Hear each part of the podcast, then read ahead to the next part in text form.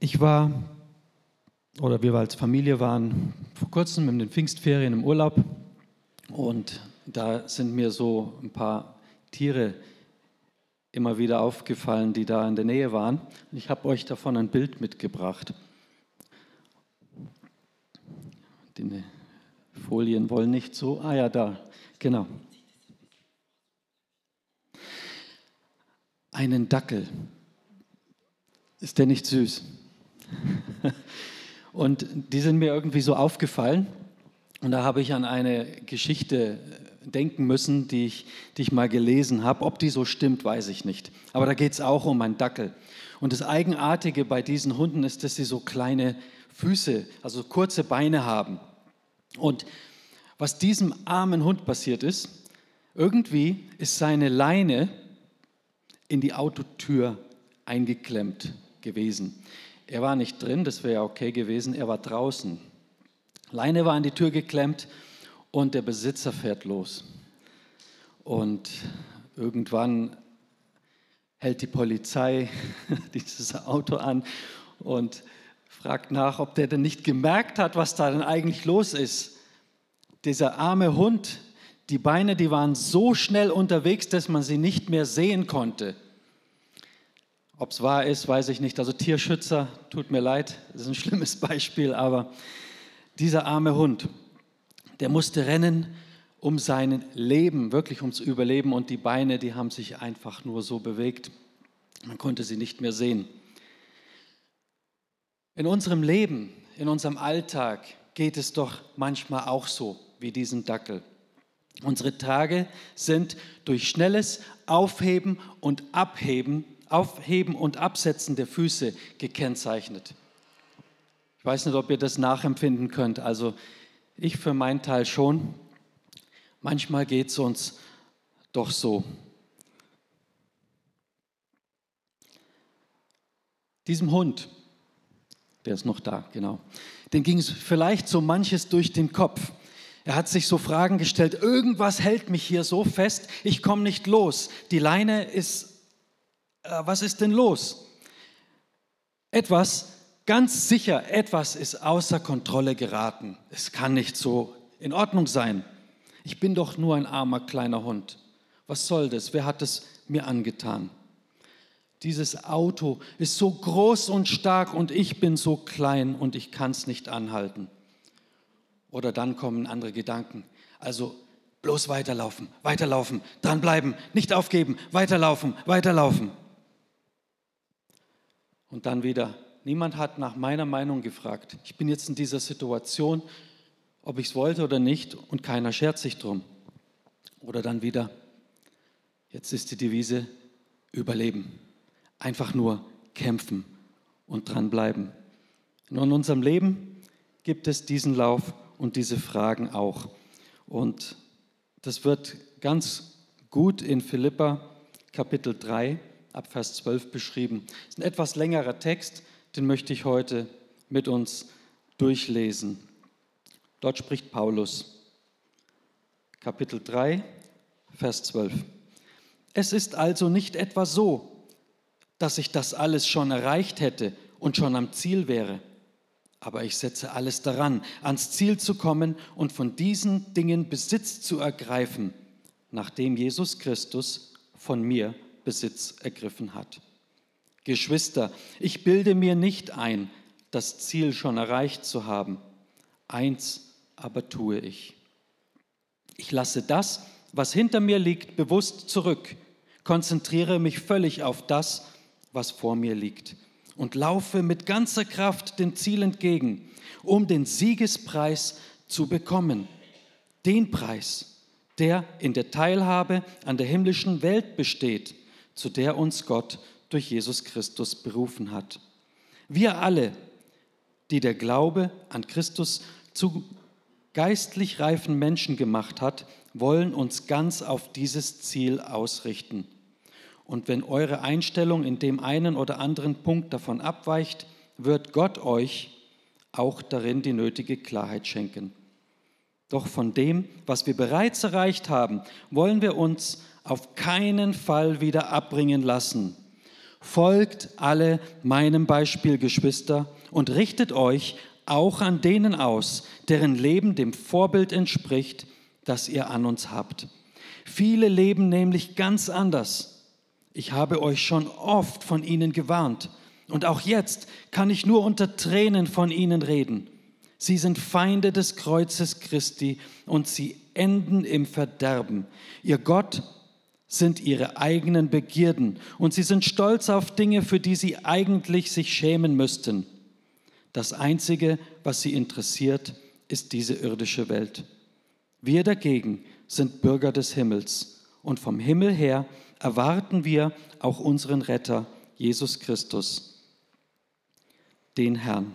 Er wird unseren unvollkommenen Körper umwandeln und wird ihn seinen eigenen Körper gleich machen, der Gottes Herrlichkeit widerspiegelt. Er hat die Macht dazu, genauso wie er auch die Macht hat, das ganze Universum seiner Herrschaft zu unterstellen. Das soll also eure Einstellung sein, liebe Freunde. Haltet daher treu zum Herrn. Ihr seid doch meine Geschwister, die ich liebe und nach denen ich mich sehne. Ihr seid meine Freude und mein Siegeskranz, der Lohn für alle meine Mühe. Amen. Das ist ein herausfordernder Text. In der Bibel wird öfter unser Leben mit einem Lauf beschrieben. Es gibt zahlreiche Bibelstellen.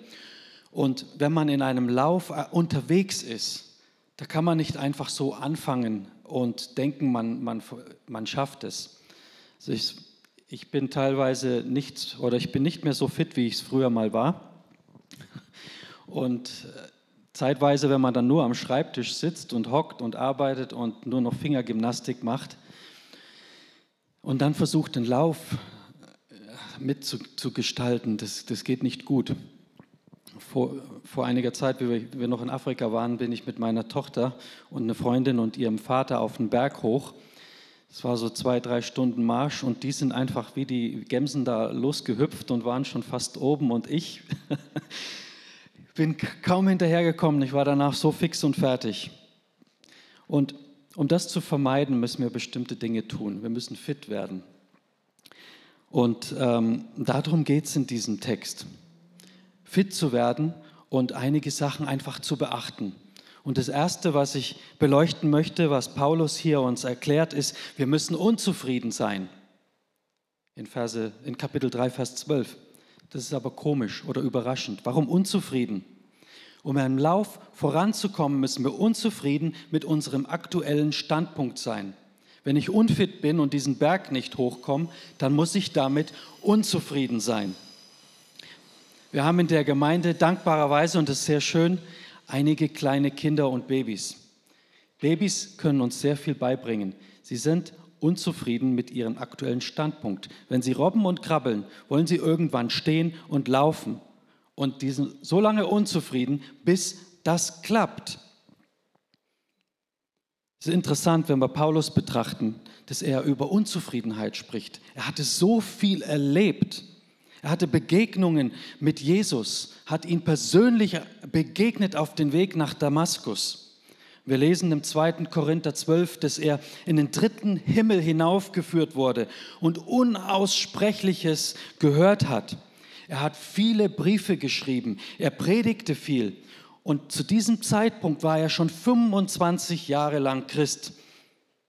Er hat so viel erkannt und gewusst, aber trotzdem hat er gewusst, dass noch so viel vor ihm liegt. Und er war nicht mit seinem Standpunkt zufrieden. In Vers 12 steht, es ist also nicht etwa so, dass ich das alles schon erreicht hätte und schon am Ziel wäre. Paulus schreibt davor, dass er Jesus noch mehr erfahren möchte, dass er die Kraft seiner Auferstehung erleben möchte, seine Leiden mit ihm teilen möchte und dann nach seinem Tod in ein neues Leben auferstehen möchte. Das sind die Ziele. Und er befindet sich noch auf dem Weg dorthin. Er hat nicht alles ergriffen und weiß, dass er noch nicht perfekt ist. Das ist ein bisschen das Spannungsfeld dieser Predigt und dieses Textes. Im Leben werden wir nie perfekt sein, aber wir sollen uns trotzdem ausstrecken, Jesus ähnlicher zu werden. Ich möchte ein weiteres Beispiel mit euch teilen. Da geht es um einen berühmten Maler. Vielleicht weiß unser Kunstlehrer, um wen es geht und ob die Geschichte auch stimmt. Man liest so manche Illustrationen. Ein berühmter Maler und sein Lehrer, die hatten jahrelang zusammengearbeitet. Dieser Lehrer hat versucht, ihnen alles Mögliche beigebracht. Und dieser Maler, der war so eifrig und wollte alles lernen und ausprobieren und machen. Und nach einiger Zeit hat er sich an einem größeren Werk gewagt. Und da hat er gemalt und gemalt und gemalt und tagelang, wochenlang oder vielleicht monatelang damit verbracht, dieses Bild so schön wie möglich zu machen und wollte seinem Lehrer einfach damit imponieren und sagen, hey, schau mal, was du mir beigebracht hast und was ich jetzt alles kann. Und dann hat er das tatsächlich seinem Lehrer gezeigt und am nächsten Morgen steht er auf, will weitermachen, schaut er sein Bild an und sieht das Gesicht, das er gemalt hat, so liebevoll ist zerstört worden. Verärgert und mit Tränen rennt er zu seinem Meister und sagt, was ist denn passiert? Wieso ist das Gesicht zerstört? Und der Meister hat gesagt, ich habe es getan. Ich habe es für dein eigenes Wohlbefinden getan. Dieses Gemälde hat dein Fortschritt gehemmt. Es war gut, aber nicht perfekt. Fang noch einmal an und versuche es besser zu tun. Wenn solche Situationen kommen, wie entscheiden wir uns da? Sind wir ärgerlich? Sagen, ich habe hab die Nase voll, es reicht jetzt. Oder packen wir es noch einmal an? Dieser Mann hat es nochmal angepackt. Und er wurde zu seiner Zeit zu eines der berühmtesten Künstler oder auch ähm, eins der bestbekannten aus der Antike. Man nennt ihn auch Timantes. Ich weiß nicht, ob jemand damit was anfangen kann. Wenn wir wachsen wollen, müssen wir zugeben, dass noch einiges vor uns liegt. Es gibt in unserem Leben immer Raum für Verbesserung. Und wenn wir denken, dass wir angekommen sind, dann hören wir auf zu wachsen. Also nutze Unzufriedenheit, um dich auf den nächsten Schritt hin anzuspornen. Die Herausforderung Nummer eins. In unserem Kampf wo unsere kleinen Beine immer auf und ab gehen, dieses Bild immer vor Augen behalten. Das Zweite, an das Paulus uns erinnern möchte und uns herausfordern möchte, ist, dass wir mit Hingabe leben sollen. Manchmal führt Unzufriedenheit dazu, dass wir aufgeben. Paulus hat das nicht gemacht. Seine Unzufriedenheit hat ihn zur Hingabe geführt, hat ihn angespornt. Im Vers 12 Teil 2 steht, aber ich setze alles daran, ans Ziel zu kommen und von diesen Dingen Besitz zu ergreifen, nachdem Jesus Christus von mir Besitz ergriffen hat. Die Herausforderung ist, mit Hingabe zu leben. Wir können nie genug Hingabe in Sachen hineingeben. Wir können nie geistlich genug werden, wenn man das überträgt auf unseren geistlichen Werdegang. Wir können immer mehr, immer weiter Richtung Christus gehen. Und in Hosea 6, Vers 3 steht, so lasst uns ihn erkennen. Ja, lasst uns nachjagen der Erkenntnis des Herrn. Paulus hat nicht nur Christus nachgejagt, er wollte ihn auch so einfangen. Er wollte ihn ergreifen, wenn man das so sagen kann. Er wollte ihn einfangen. Und das Schöne an dieser Geschichte ist, wir wollen ihn zwar ergreifen und wir sind herausgefordert, ihn zu ergreifen, ihn nachzujagen, aber Jesus Christus hat dich schon längst ergriffen. Er hat dich in seine Arme genommen. Er ist ans Kreuz gegangen für dein Leben, für mein Leben. Jesus hatte auch Paulus schon längst ergriffen. Und ähm, die nächste Folie, da steht ein Motto von Spurgeon drauf ich halte fest und werde gehalten. Jesus Christus hält uns. Der Herr hatte Paulus ergriffen. Paulus ist bestrebt, sein Retter für den Rest seines Lebens zu dienen. Die Frage an uns, sind wir das auch? Gibst du dein Bestes? Wie sieht es mit deiner, wie sieht es mit meiner Hingabe aus? Sind wir bestrebt, weiterzukommen oder sind wir Christ mit Tempomat eingestellt auf 100 und laufen so einfach dahin? Ich für mich muss sagen, leider ist es manchmal letzteres, aber ich möchte nicht so bleiben. Wir wollen unsere Unzufriedenheit in Hingabe umwandeln. Das Dritte. Die richtige Richtung ist entscheidend. Im geistlichen Leben ist die Richtung entscheidend. Wir können nicht einfach umherirren in irgendwelche allen möglichen Richtungen. Durch Paulus können wir erkennen, dass er die richtige Richtung angeben möchte. In Vers 13 steht, Geschwister, ich bilde mir nicht ein, das Ziel schon erreicht zu haben. Eins aber tue ich, ich lasse das, was hinter mir liegt, bewusst zurück, konzentriere mich völlig auf das, was vor mir liegt. David hat einmal gesagt, im Psalm 86, Vers 11, Lehre mich, Herr, deinen Weg, ich will wandeln in deiner Wahrheit, fasse mein Herz zusammen zur Furcht deines Namens. Ich habe vor kurzem ein Buch gelesen, das hat einen interessanten Titel, es heißt One Thing.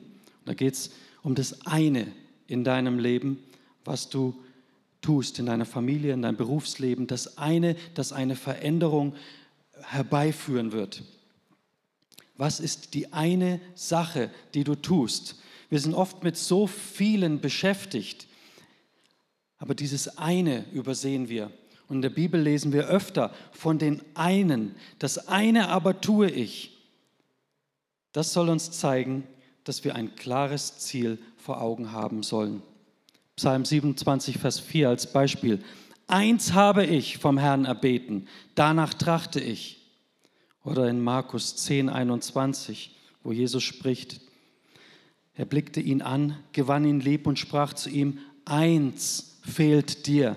Geh hin, verkaufe alles, was du hast und gib den Erlös den Armen und du wirst einen Schatz im Himmel haben. Und komm, folge mir nach. Das ist das eine, was du brauchst. Lukas 10, 42. Eins aber ist nötig. Maria aber hat das gute Teil erwählt, das nicht von ihr genommen werden wird. Letztes Beispiel, Johannes 9, 25. Eins weiß ich, dass ich blind war und jetzt sehe. Paulus wusste, wenn er nach vorne will, dann muss er loslassen, ja sogar vergessen, was hinter ihm liegt. Wir können auf verschiedene Art und Weise Sachen loslassen. Manches ist herausfordernd, manches gut. Das eine ist, wir können gute Sachen loslassen. Paulus hatte einen Wahnsinnslebenslauf. Er hat so viele Sachen erreicht, aber er hat die Sachen als nicht wichtig erachtet. Die wollte er auch loslassen. Oder die schlechten Sachen, die können wir auf jeden Fall loslassen. Paulus hatte so viele Gründe, sich schuldig zu fühlen. Er hat die Christen gejagt, er hat sie verfolgt, er hat dafür gesorgt, dass sie umgebracht werden. Das war sein Ziel, das waren schlechte Sachen in seinem Lebenslauf und er hätte zulassen können, dass sie ihn belasten bis an sein Lebensende und sagen, ach ja, ich war so ein schlimmer Kerl, ja, mit mir kann Gott nie was anfangen. Nein, auch das gilt es loszulassen. Das ist Müll aus der Vergangenheit. Das müssen wir und dürfen wir vor Gottes Thron legen und vergessen. Wenn wir bei dem Punkt vergessen sind, das bedeutet, nicht mehr beeinflusst oder berührt von etwas zu werden. Vergessen heißt nicht mehr beeinflusst oder berührt werden von etwas. Wir dürfen nicht zulassen, dass unsere Vergangenheit unsere Gegenwart kontrolliert. Wir können zwar nicht alles aus unserem Gedächtnis löschen und einfach uns umprogrammieren, das funktioniert nicht, aber wir können es zulassen, dass Gott diese Macht durchbricht. Ein weiteres Beispiel möchte ich nennen.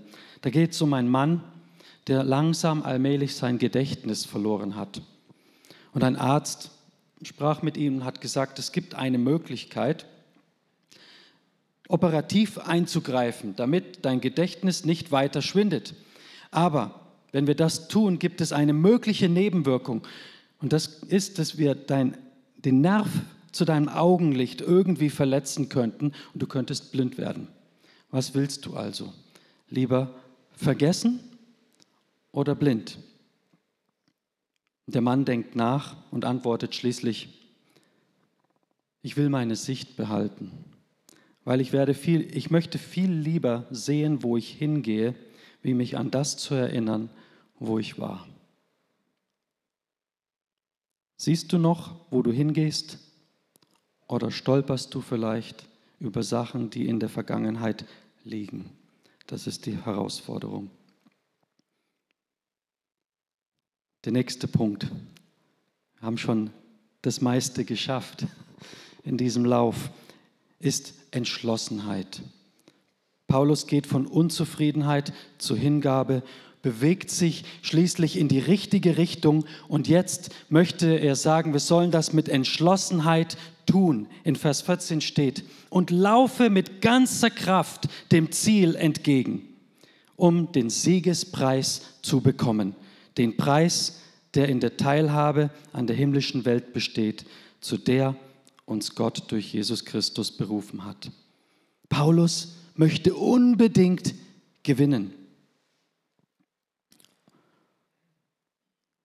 In der Entschlossenheit gilt es aber Extreme zu vermeiden. Wir können in vielen Sachen entschlossen sein, die sind aber nicht immer unbedingt gut.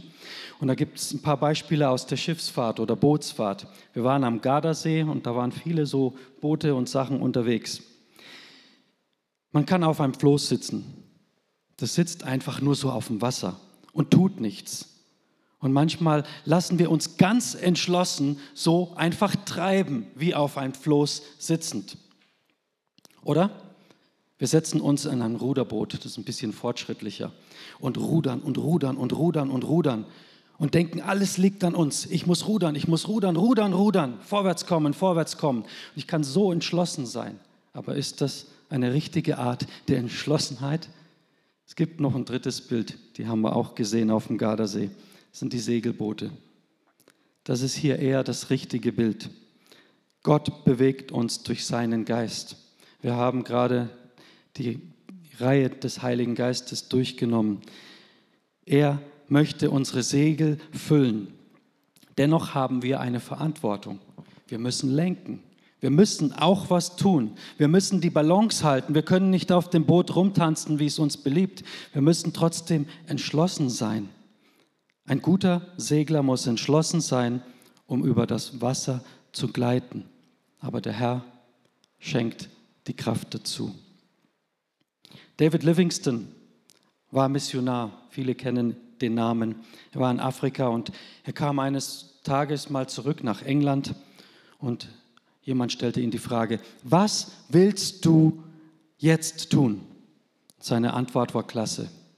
Er sagte, ich bin bereit, überall hinzugehen, aber es muss vorwärts sein. Wir können die Vergangenheit zurückliegen lassen und uns auf die Zukunft konzentrieren. Wir sind himmelwärts gerufen und das dürfen wir mit Entschlossenheit tun.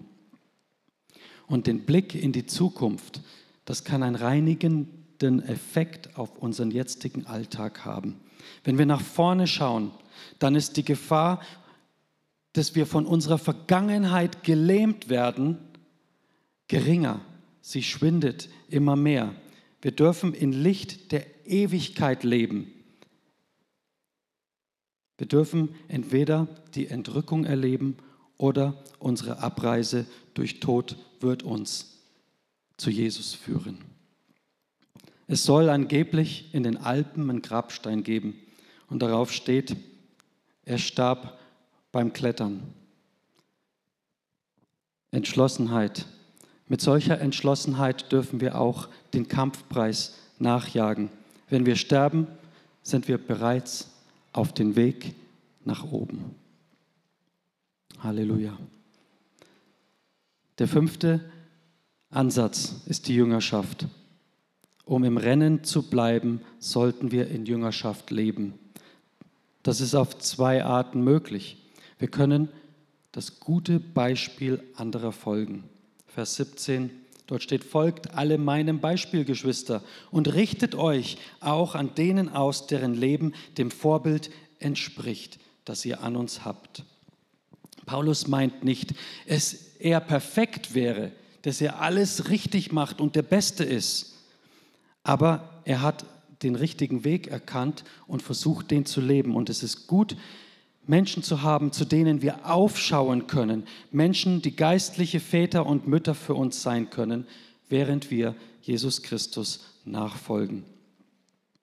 Es ist gut, uns mit solchen Sachen zu beschäftigen, einen Mentoren zu suchen zum Beispiel. Die Gemeinde hat letztes Jahr diese Aktion gestartet. Macht davon Gebrauch, sucht euch einen Mentor.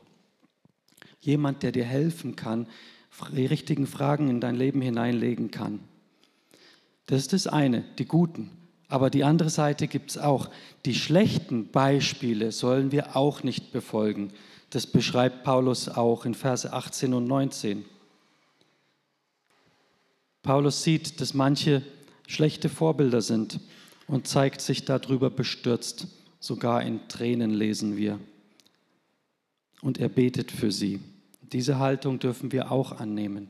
Für Menschen beten und nicht das schlechte Vorbild nachzu, nachzujagen.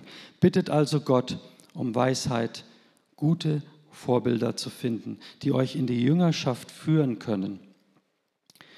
Und jetzt komme ich zum Schluss. Der Lieder darf gerne schon in Klang etwas spielen. Der sechste Punkt, den Paulus erwähnt, ist die Freude.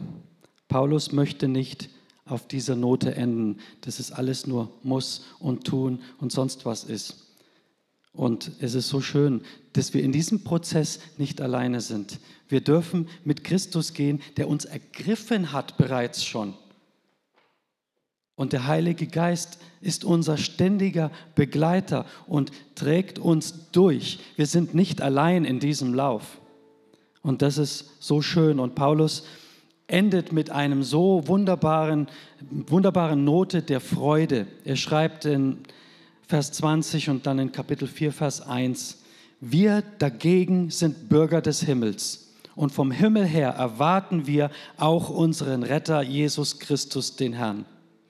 Er wird unseren unvollkommenen Körper umwandeln und wird ihn seinen eigenen Körper gleich machen, der Gottes Herrlichkeit widerspiegelt. Er hat die Macht dazu, genauso wie er auch die Macht hat, das ganze Universum seiner Herrschaft zu unterstellen. Wir gehen durch dieses Leben mit dem mächtigsten Herrscher aller Zeit. Er hat den Himmel und die Erde geschaffen und er liebt dich persönlich und hat die Macht, dich durch diesen Lebensweg hindurch zu begleiten und dich ans Ziel zu bringen. Das soll also unsere, eure Einstellung sein, liebe Freunde. Haltet daher treu zum Herrn. Ihr seid doch meine Geschwister, die ich liebe und nach denen ich mich sehne. Ihr seid meine Freude und mein Siegeskranz, der Lohn für alle meine Mühe. Unsere Perspektive bestimmt unsere Prioritäten. Wenn wir mit einem Blick in die Zukunft leben, werden wir frei von unserer Vergangenheit sein und unsere Freude in der Gegenwart finden. Das heißt nicht, dass alles leicht wird. Denkt wieder an dieses Bild von diesem Dackel. Manchmal fühlen wir uns in unserem Lebenslauf so. Unsere Beine setzen sich auf und ab und auf und ab und wir stellen uns Fragen, warum bin ich in dieser Situation? Aber ich bin davon überzeugt und ich habe es auch persönlich schon erlebt, dass wir in solchen Situationen auf übernatürliche Art und Weise Gottes Friede spüren können. In den tiefsten, schlimmsten Situationen meines Lebens habe ich Gottes Frieden spüren dürfen. Und man fragt sich, wo kommt es her? Das ist nichts Gemachtes, nichts Aufgesetztes. Aber Gott kann das tun deswegen wurde alles nicht plötzlich leichter. Der Kampf war immer noch da, aber man kann mit neuer Kraft rangehen. Unsere Heimat ist nicht auf dieser Erde, sondern im Himmel. Wir sind Bürger von einem anderen Ort. Und Jesus wird wiederkommen. Und auf diesen Tag dürfen wir uns freuen und uns danach sehnen. Alles wird eines Tages richtig gemacht werden. Alles wird unter Jesu Autorität gestellt und geschehen. Wir werden verändert werden. Und das Beste kommt noch. Wenn wir Jesus als Herrn haben, dann darf uns das Freude bereiten. Wenn du vorwärts kommen willst, auch wenn der Druck kommt, wenn du under pressure bist, so wie bei dem Hund am Anfang, wenn du geistlich fit werden willst, dann darfst du diese Punkte beachten. Ich zähle sie noch einmal auf. Es waren so viele, man hätte über jeden Punkt eine eigene Predigt wahrscheinlich machen können. Aber jeder darf sich fragen, Herr, an welchem Punkt bin ich? Wo, welchen Punkt kann ich vielleicht bearbeiten? Es müssen nicht alle sein, sondern es reicht schon einen. Wenn man fit werden will, muss man einen Schritt nach dem anderen gehen. Die Punkte waren zuerst unzufrieden mit dem eigenen Standpunkt in Hingabe leben. Die richtige Richtung ist entscheidend. Mit Entschlossenheit vorangehen. Nicht irgendeine Entschlossenheit, nicht rudern wie wild, sondern uns ausstrecken nach Gott, nach seinem Geist, dass er uns Kraft gibt und entschlossen dranbleiben, in Jüngerschaft leben, uns gute Vorbilder suchen und alles in Freude. Und so dürfen wir unseren Lauf vollenden und uns freuen auf eine herrliche Zukunft. Wir dürfen eines Tages den Siegeskranz von Jesus persönlich erhalten. Und das Ziel ist, möglichst viele auf diese Reise noch mitzunehmen. Wir dienen einen liebenden, barmherzigen Gott. Er vergibt, er vergisst und stellt wieder her. In allen Lebenslagen ist er dabei und begleitet dich und mich in diesem Lauf. Nochmal zum Schluss zwei Sachen. Ich halte fest und werde gehalten, hat Spurgeon gesagt. Und letzte Woche am Sonntag haben wir ein Familienandachtsbuch, eine Andacht gelesen, die fand ich so toll, das wollte ich einfach noch weitergeben. Da ging es darum, dass wenn eine Kindergartengruppe unterwegs ist, die rennen nicht einfach so los, da ist ein riesen Chaos vorprogrammiert und da geht garantiert was schief. Da läuft eine Lehrkraft vorne weg, die Kinder laufen hinterher, halten alle ihre Hand und dann läuft eine Lehrkraft hinten. Und die Kinder, die müssen darauf achten, dass keiner vor der ersten Lehrkraft wegläuft und niemand hinter der letzten Lehrkraft irgendwie endet und verloren geht. Sie müssen zwischen den beiden Lehrkräften bleiben. Und dann war das Beispiel verknüpft mit, dass Jesus sagt, ich bin Alpha und Omega. Ich bin der Anfang und das Ende. Ihr dürft dazwischen laufen, ich passe auf euch auf. Streckt euch nach mir aus. Und wir dienen einen solchen Gott, der so voller Liebe ist, der dich liebt das war so die eine Sicht, was können wir tun. Aber dieser Lauf ist nicht nur von uns bestimmt, sondern er geht mit, er ist dabei. Er möchte dich begleiten, er möchte dir helfen. Er möchte dich voranbringen, dass wir eines Tages diesen Siegeskranz empfangen dürfen. Und das ist so große Gnade, wir haben nichts dafür getan. Wir haben nichts gegeben, Jesus hat alles gegeben. Und so wünsche ich dir auf deinem Lauf, wenn es auch manchmal so ist wie dieser Dackel, mir geht es manchmal so, jeder hat seinen Alltag. Mag es die Familie sein, mag es Krankheit sein, mag es schlimmes Schicksale sein, mag es in der Schule sein, auf Arbeit. Es gibt so viele Lebensumstände, die uns einnehmen und wir drehen uns und laufen wie ein Hamsterrad ständig und fühlen uns dabei nicht sonderlich gut. Aber Gott möchte, dass wir da rausbrechen, dass wir Blick, den Blickwinkel auf ihn richten, auf ihn schauen. Und vielleicht können wir zum Schluss das Lied Komm heute zum Vater singen. Das wäre, denke ich, ganz gut. Und einfach nochmal reflektieren, während Elita noch ein bisschen weiter, weiter ähm, spielt.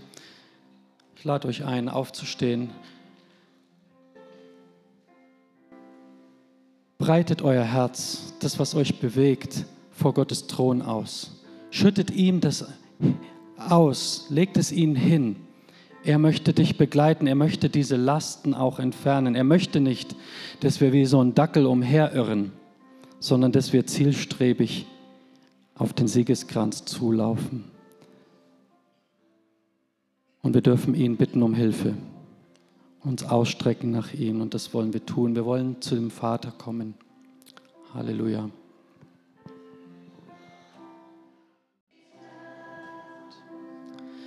Halleluja, Jesus. Wir danken dir, dass du mit offenen Armen dastehst. Wir danken dir, dass du uns begleiten möchtest. Und Herr, zum Schluss möchte ich noch beten für alle Geschwister hier, für alle Menschen, auch im Livestream, die durch schwere Zeiten gehen, die in Turbulenzen, durch Turbulenzen gehen müssen in ihrem Leben, wo sie sich viele Fragen stellen, wo wir manchmal einfach auch verzweifeln und nicht weiter wissen. Wir denken, wir sind in Sackgassen und es geht nicht vorwärts, Herr. Wir sind dennoch in einem Lauf. Wir laufen dir entgegen. Und Herr, ich danke dir, dass wir nicht alleine gehen, dass wir nicht einfach uns entschließen. Wir machen das jetzt einfach gut und positiv denken, positiv denken und es wird schon alles richten. So ist es nicht, Herr. Du richtest die Sachen. Du begleitest uns. Du gehst mit uns durch. Auch wenn du nicht alle Last gleich nimmst. Du schenkst Frieden. Und um diesen Frieden möchte ich dich bitten, Herr. Ich möchte dich um diesen Trost bitten.